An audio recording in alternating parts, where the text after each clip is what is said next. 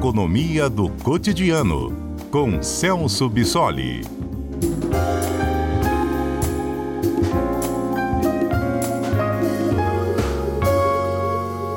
Celso Bissoli, nosso comentarista às quartas-feiras, vai explicar para a gente hoje por que, que um levantamento do Sindicato dos Auditores Fiscais mostrou algo que nos parece assim surpreendente. Um milionário, o pessoa que tem mais de 2 milhões, por exemplo, ela pode pagar menos imposto de renda do que um professor, do que um médico, um policial que não é milionário. Como é que se explica essa conta e esse estudo, professor? Boa tarde. Boa tarde, Mário. Boa tarde a todos. Uh, essa discussão sobre a tributação de renda no Brasil é, é bastante antiga e, e, sempre gera muita polêmica. Né?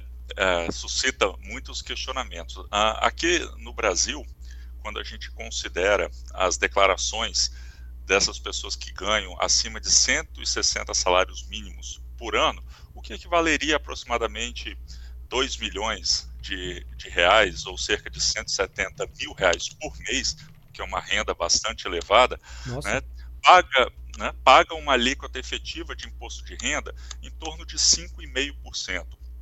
E como você bem observou, essa alíquota que essas pessoas pagam é menor do que a alíquota média que outros profissionais pagam. Então, professores pagam em torno de 8% de imposto de renda, uh, o que é bem próximo de enfermeiros, bancários, assistentes sociais, policiais militares, que pagam quase 9%, e médicos, que pagam aproximadamente 9,5%. Ou seja, essas pessoas consideradas ricas ou super ricas estão pagando menos imposto de renda do que esses profissionais. Agora, por que que acontece? Né? E as pessoas ficam em dúvida em relação a isso.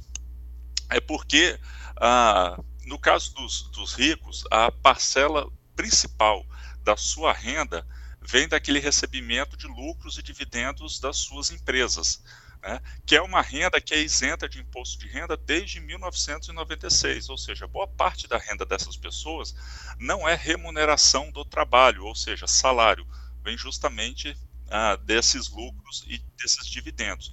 Se a gente olhar só para 1% do topo da pirâmide brasileira, né, ou seja, 1% da população brasileira que tem as maiores rendas, 60% da renda dessas pessoas é formada justamente por esses dividendos, né, por essa parte de renda que vem das empresas, né, que remuneram os donos, os sócios e os acionistas.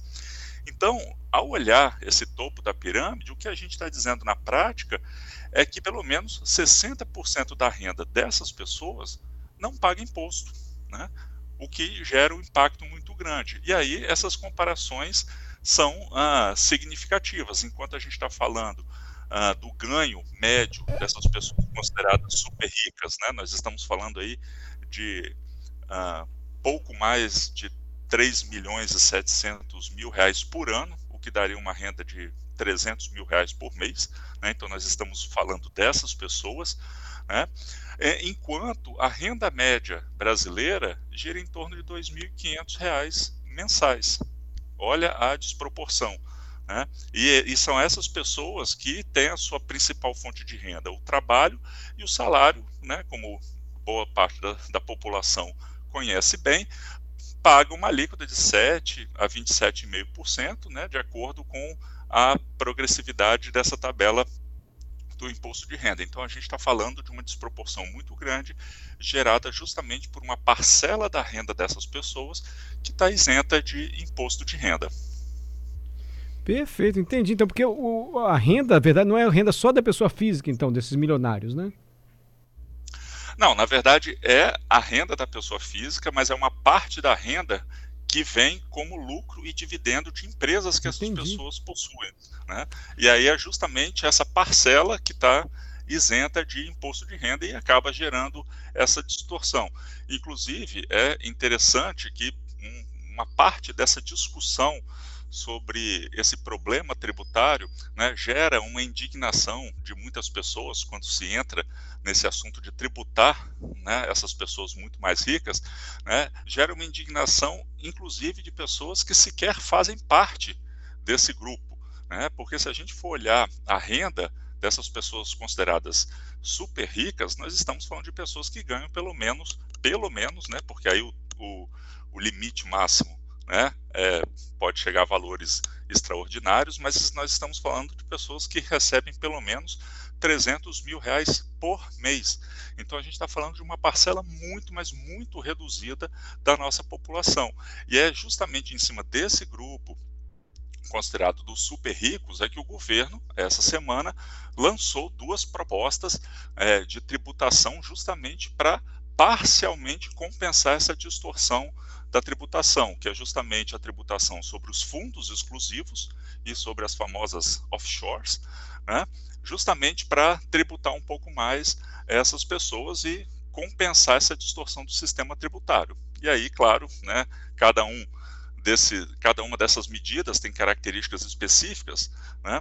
No caso desses fundos exclusivos, a gente está falando daqueles fundos que são criados é, para um único investidor, ou seja, ele é criado sob demanda por uma gestora para aquele cliente específico que aí faz uma aplicação mínima de 10 milhões de reais.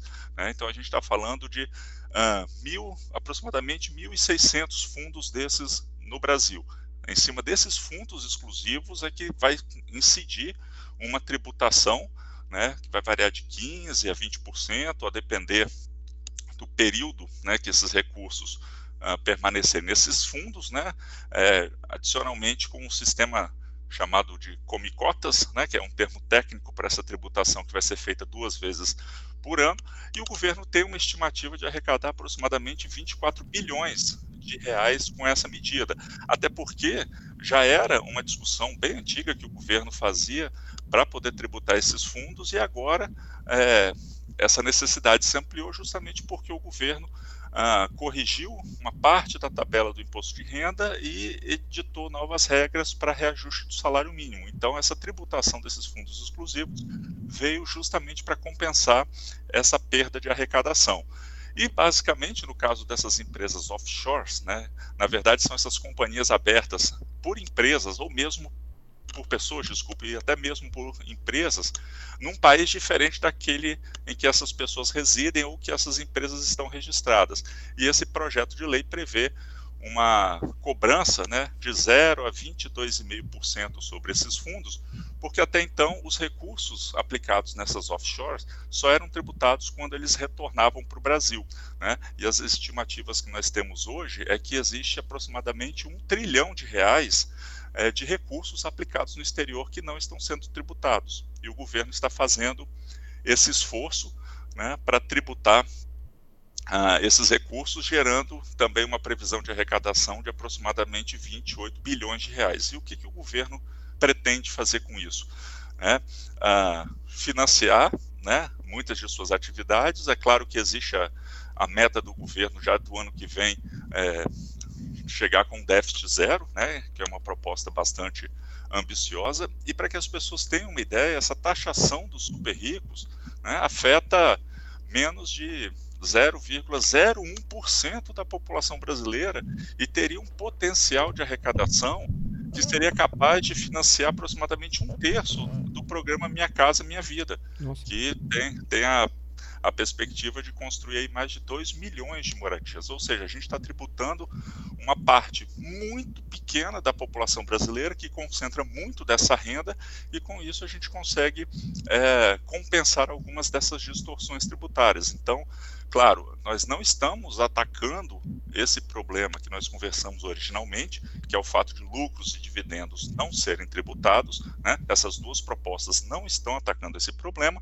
mas atacam outros dois problemas que já tinham sido identificados, que parcialmente é, compensam é, essas distorções.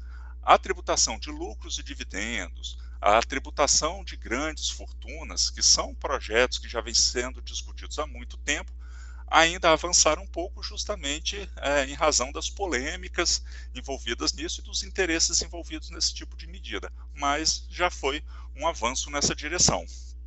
Celso Bissoli, obrigado, professor, pelas explicações aqui. Tributa 0,01% da população e dá para financiar um terço do Minha Casa Minha Vida. Olha que concentração de renda. Obrigado, professor. Obrigado, Mário, que agradeço. Até a próxima quarta.